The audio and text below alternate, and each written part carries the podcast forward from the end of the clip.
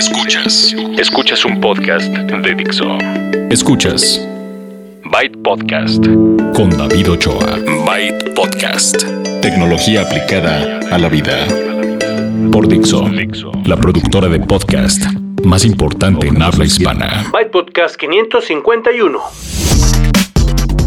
¿Qué tal? ¿Cómo están? Sean ustedes bienvenidos y bienvenidas a la edición 551 de Byte, tecnología aplicada a la vida.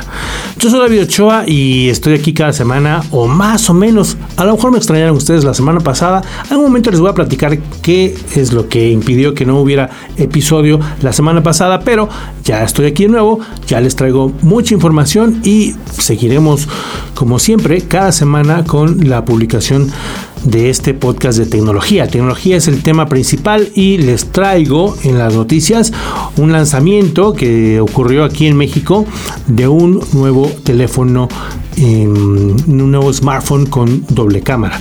Les voy a hablar en, en un par de, de momentos diferentes de, de, una feria, una feria de ciencias que se llevó a cabo la semana pasada, hace como unos 10 días en Los Ángeles. Les voy a platicar también de un proyecto similar que se está preparando en México y que en cuestión de días se va a llevar a cabo. Y vamos a platicar también acerca de el Tech, eh, el hub de tecnología de Mastercard con innovaciones que no tienen, eh, obviamente tienen que ver con, con, los pagos digitales, porque eso se dedica eh, Mastercard, no tanto con, con, bancos, pero hay cosas muy interesantes en, en relación a lo que, ha, lo que ha cambiado con la tecnología y la finalmente bancarización de la mayoría de las personas, sobre todo cuando se trata de los smartphones. Vamos a tener la entrevista con la directora de Asuntos Públicos de ATT a México para hablar de una campaña que si bien no es nueva, me parece que tenemos que recordarles cada que podamos que cualquier cosa que estemos haciendo eh, con el teléfono mientras manejamos puede esperar. Así que todo eso es lo que viene en esta edición, la, la 551 de Byte Podcast. Y les recuerdo que si ustedes quieren ponerse en contacto conmigo, lo pueden hacer a través de redes sociales. El usuario es Byte Podcast en Twitter, en Facebook, en Google Plus, en Instagram, en todos lados. Y también tenemos un correo, bytepodcast.com y pueden dejar sus comentarios en el blog en dixo.com o en bytepodcast.com. Empecemos entonces con lo que pasó esta semana en las noticias. Noticias. Recientemente eh, Asus presentó en México un nuevo smartphone que ya entró de, de, lleno a esta carrera de los teléfonos con cámara dual, con lente dual.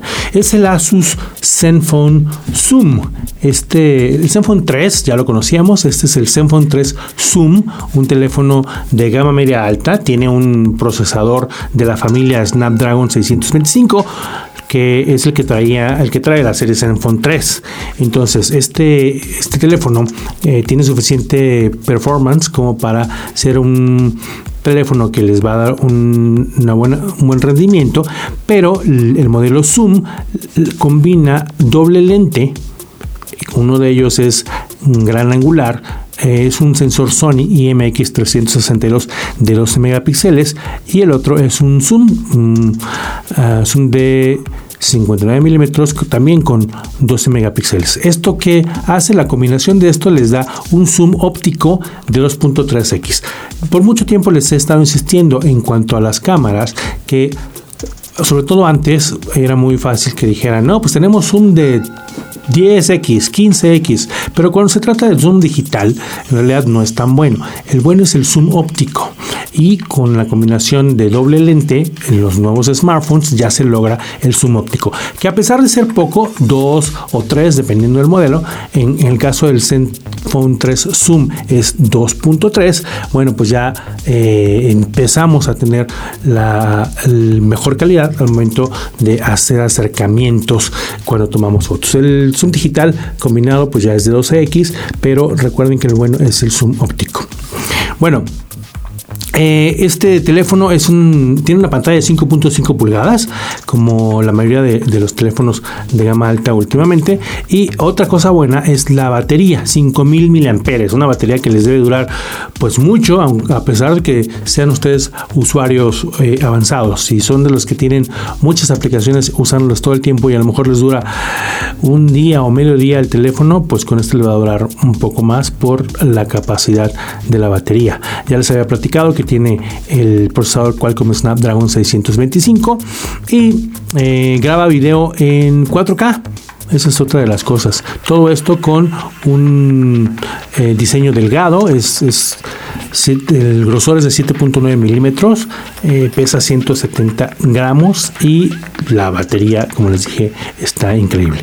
La versión que trajeron a México es de almacenamiento de 64 gigabytes, pero si ustedes usan más espacio pueden em, ampliar ese almacenamiento con una micro SD de hasta 2 terabytes.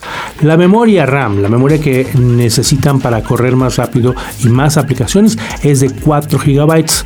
Esto les debe dar ya una, buena idea de un procesador Series 600 de Snapdragon, 4 gigabytes de RAM y 64 gigabytes en almacenamiento, más la, la cámara dual de, doble lente, bueno, pues estamos hablando de un, de un teléfono que está compitiendo con los que ya existen de, de, Huawei o los de LG o todos los que vienen ahora con la doble cámara incluyendo en el caso del iPhone el Plus.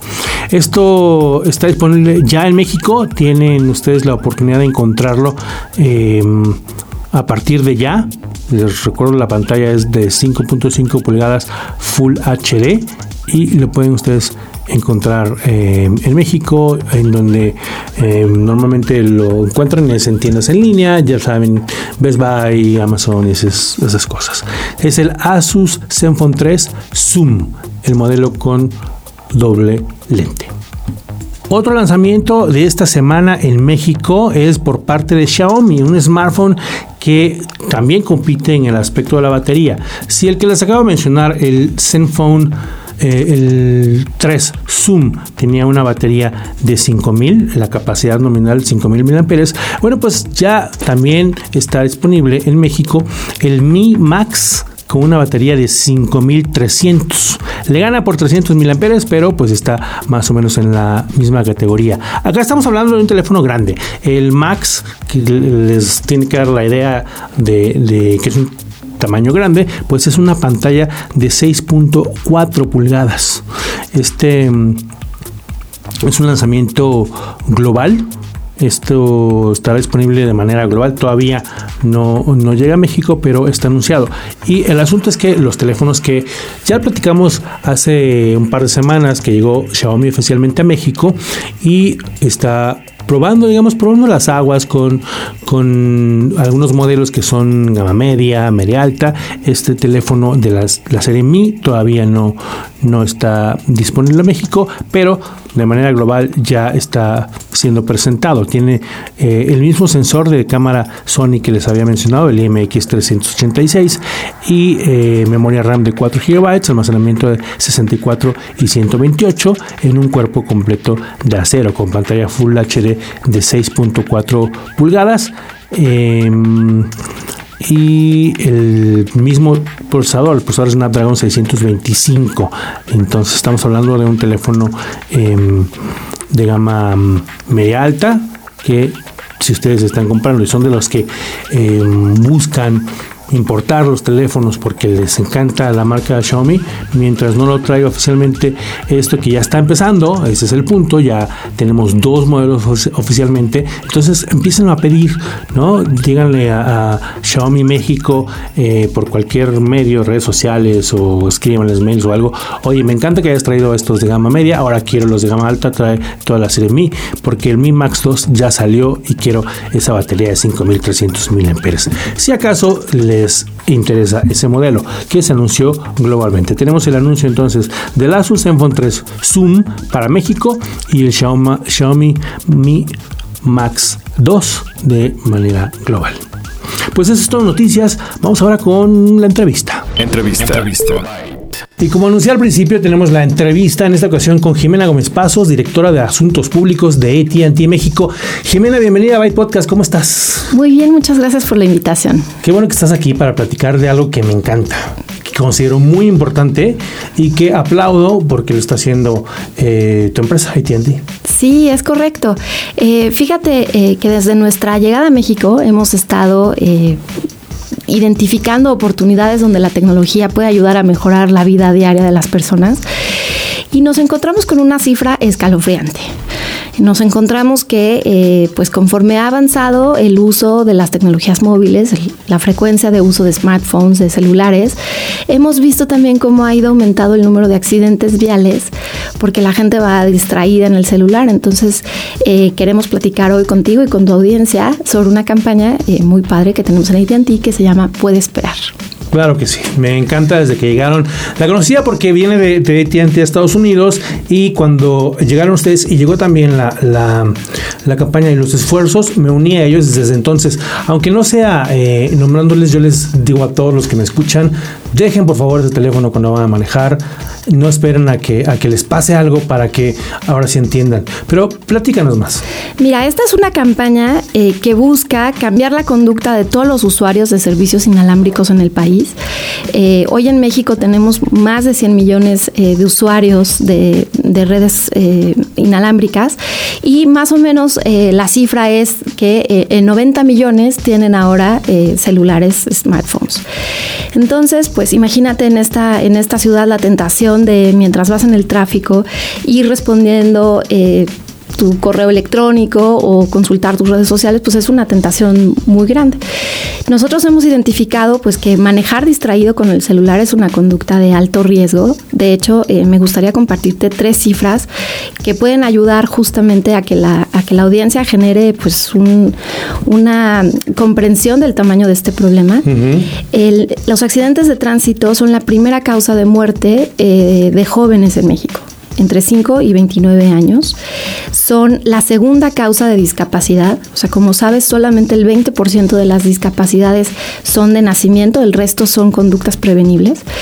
Y también nos hemos encontrado que son la tercera causa de orfandad. Entonces, también los niños están sufriendo las consecuencias de que sus papás eh, pues vayan distraídos en el, en el teléfono.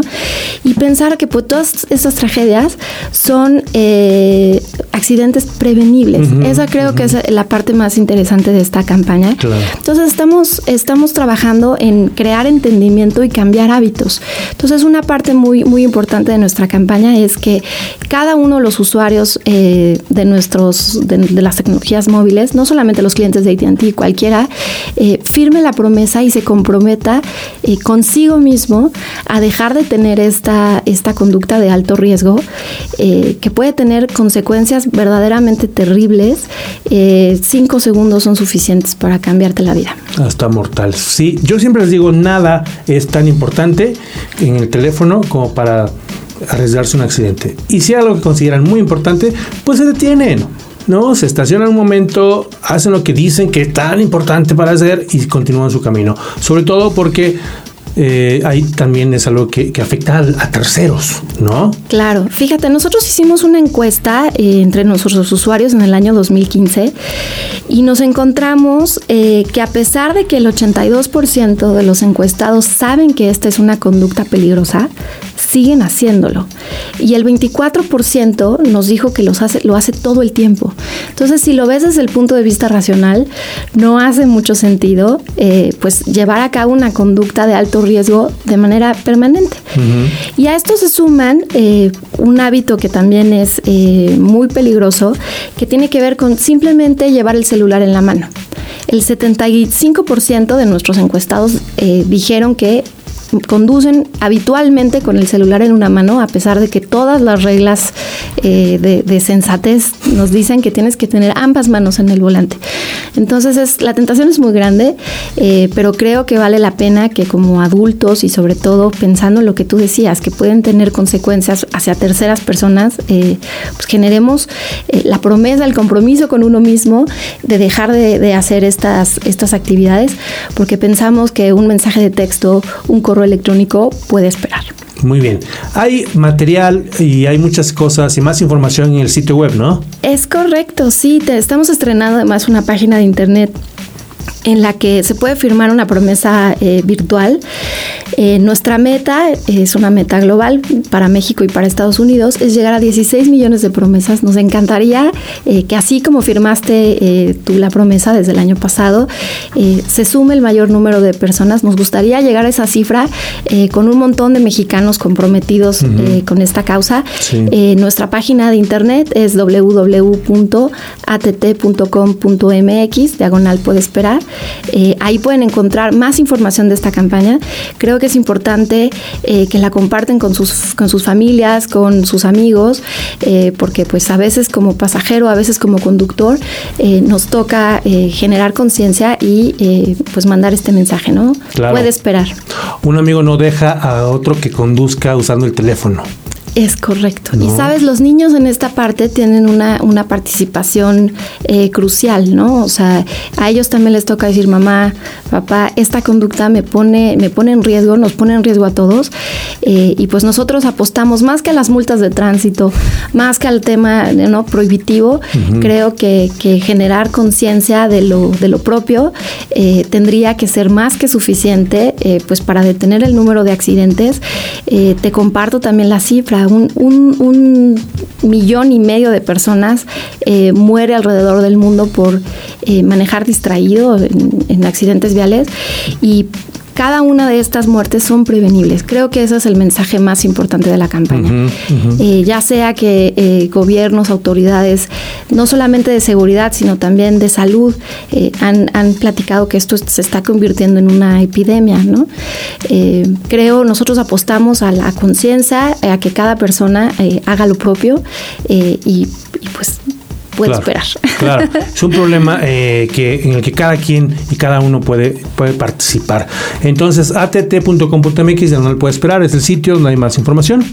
Y pues muchas gracias, Jimena, por acompañarnos. Jimena Gómez Pasos, directora de Asuntos Públicos de ATT México. Espero que tengas oportunidad de regresar eh, pronto porque hay muchos otros temas importantes. Sí, claro. Eh, ATT está trabajando en, proyectos eh, muy interesantes que, que están buscando el beneficio social y me encantaría regresar contigo a la cabina para platicar de esos proyectos. Pues aquí te esperamos. Muchísimas gracias. Cultura digital. Hace algún par de semanas, hace un par de semanas en Los Ángeles se llevó a cabo una feria de ciencia y tecnología, que es como la madre de todas las ferias, porque Intel lleva patrocinando muchos años este evento, que es la feria tradicional de ciencias y tecnologías que empieza en una escuela y que va avanzando de, del ambiente local hacia el regional, luego son competencias a nivel nacional y los proyectos más interesantes pasan a la etapa de finalistas. En este caso, en la feria ICEF 2017, que patrocina Intel, se presentaron más de 1.700 finalistas de Estados Unidos, pero también de muchas partes del mundo.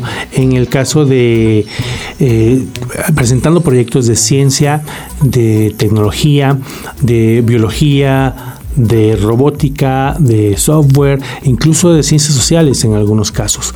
México participó con varios proyectos, América Latina participó con varios proyectos y países em, asiáticos, países europeos y países em, del resto del mundo estuvieron presentes.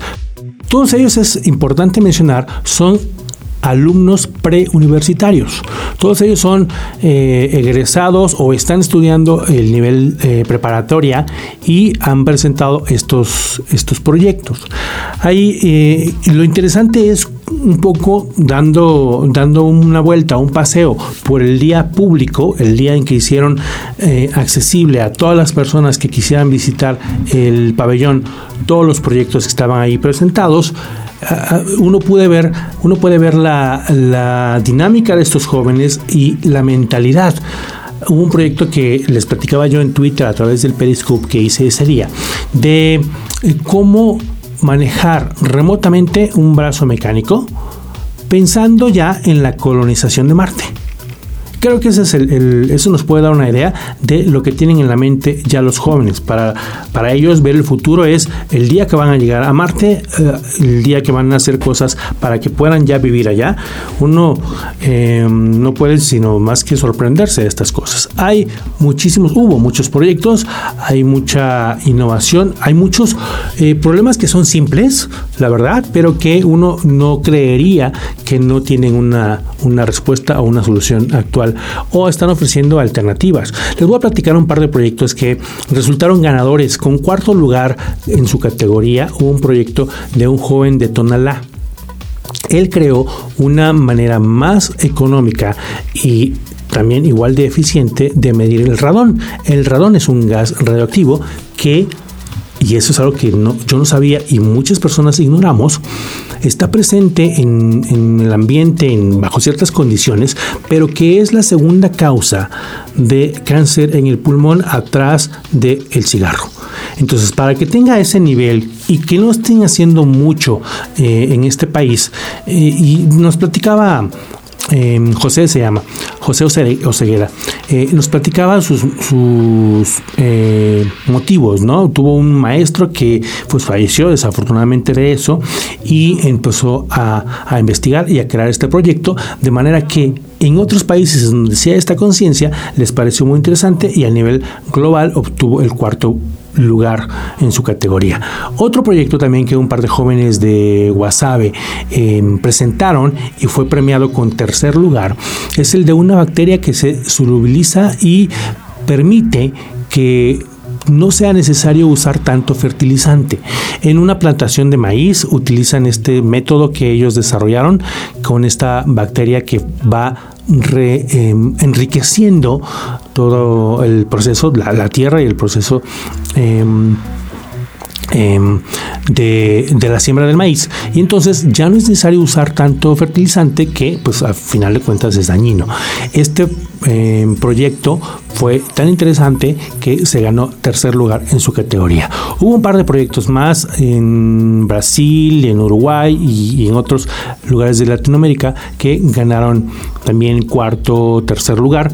Y los proyectos que llegaron a segundo y primer lugar pues fueron de países tan distantes como...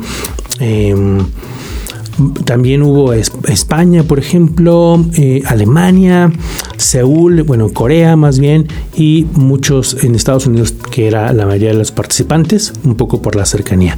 Es muy interesante ver en este lugar, y como les digo, hubo un día en que estaban eh, presentados al público estos proyectos. Es muy interesante ver las ideas que tienen estos jóvenes. Es eh, también muy importante que no solamente Intel, sino la Fundación Intel y otras empresas se encargan de ofrecer no solamente el patrocinio, sino em, pues los medios para que estos jóvenes científicos sigan trabajando en estos proyectos. Les ofrecen becas, les ofrecen eh, cursos, hay unos premios que son viajes.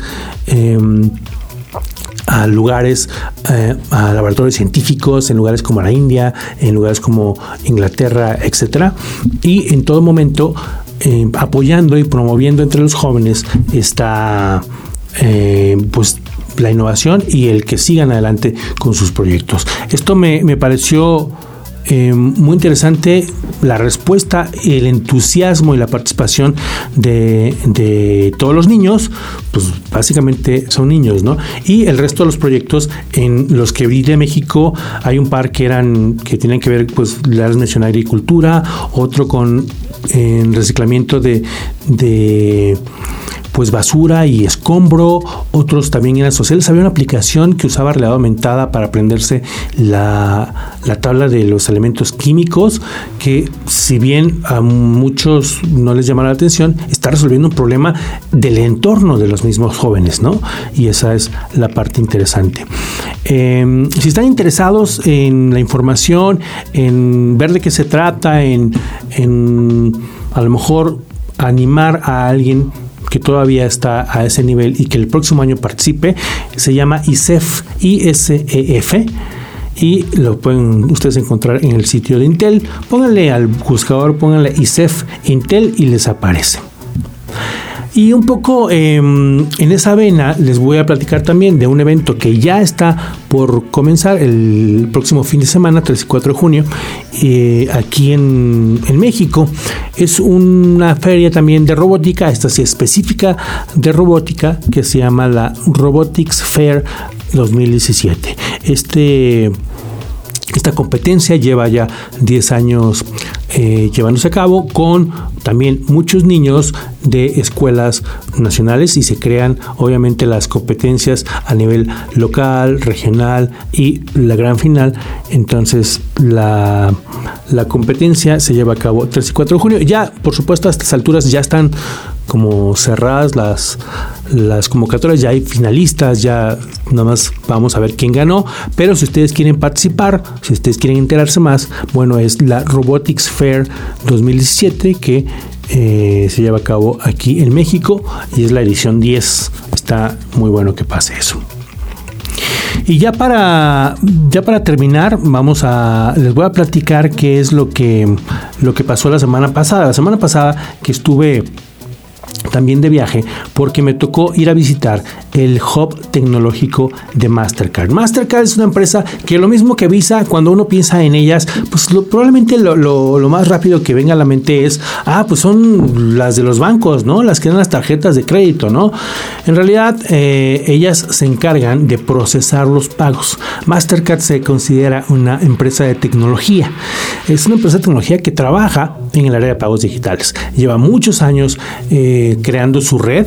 Obviamente, pues es competencia de Visa y ambas ayudan o trabajan para complementar a los bancos.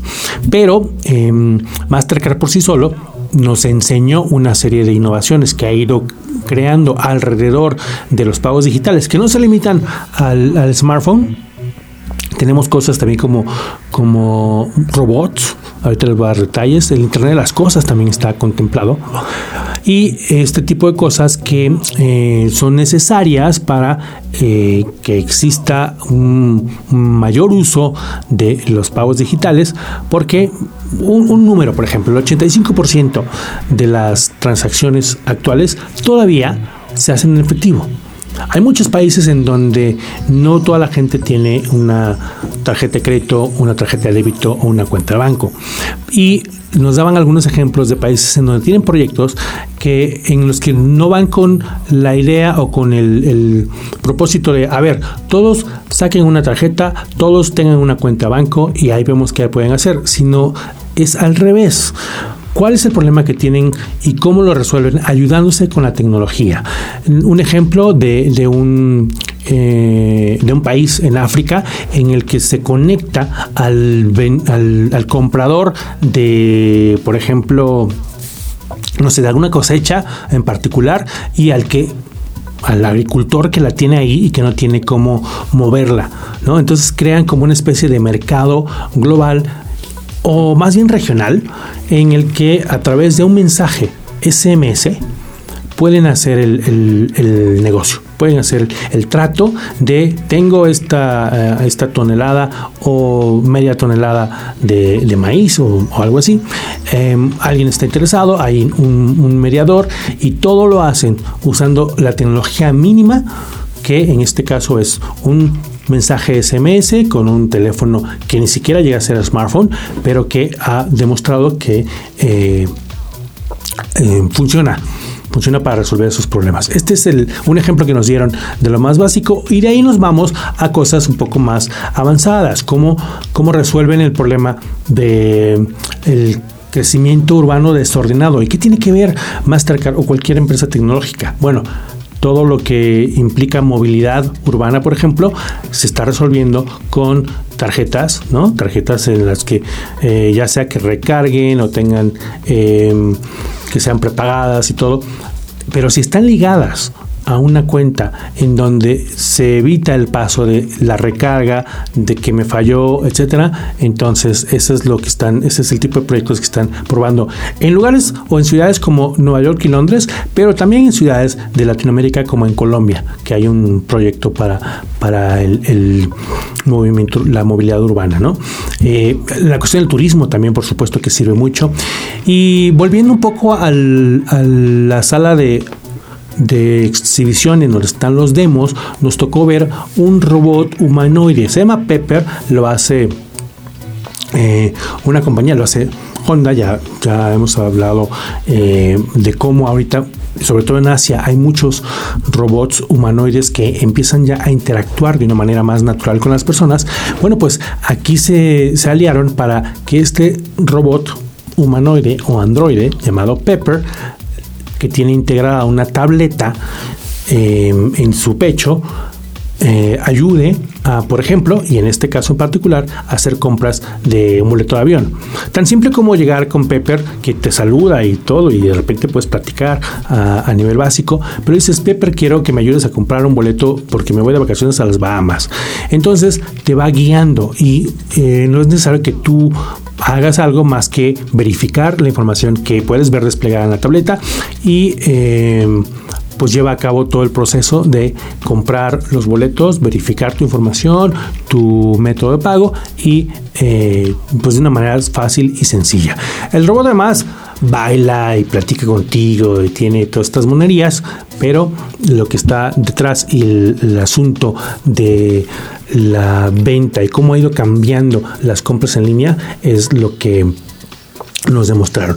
El refrigerador que en asociación con Samsung les permite eh, pues planear, es un refrigerador que tiene una pantalla táctil y que sabe qué es lo que tiene, qué es lo que han comprado de, pues de la de la alacena, de la alacena, de las, frutas o la leche o todo esto. Entonces ahí en la misma pantalla ustedes pueden meterse al sitio de que, del vendedor que quieran, ya sea el súper, ya sea, o sea, pueden incluso convivir dos diferentes eh, cadenas de supermercados, ustedes eligen con quién lo compran, desde ahí hacen el pedido y les llega a su casa.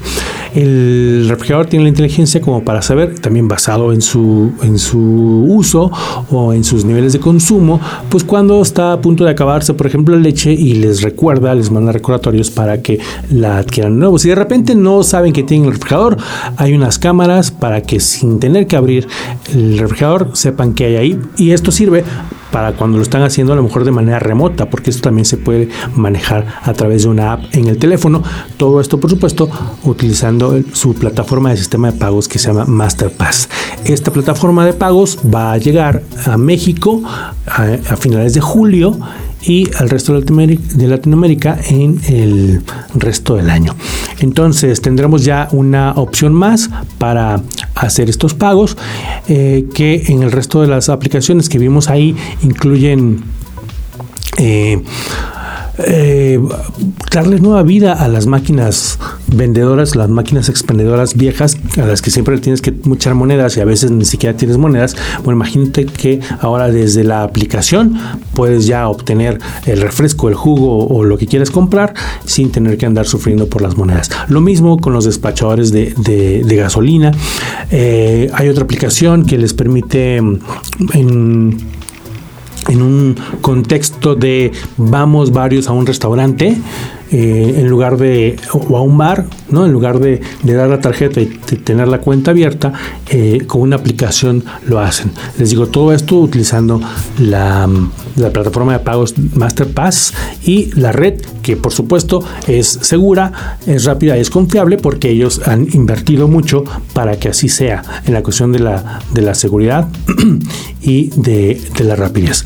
Hay cosas interesantes que a lo mejor uno no pensaría de primera eh, mano cuando piensas en, Mastercard, a lo mejor piensas en las campañas eh, chistosas que se han creado, pero eh, pues esto fue lo que nos enseñaron y eso es lo que quería yo compartir con ustedes. Eso lo vi la semana pasada en la ciudad de Nueva York, que es en, uno de los varios eh, laboratorios en donde hacen innovación. También tienen de estos en Irlanda, en India y en otros países. Entonces, si les interesa el tema, pues busquen en el sitio de Mastercard, que como les digo es más una empresa de tecnología que opera en las redes de pagos digitales que una empresa bancaria, que es como nos la imaginamos muchas veces.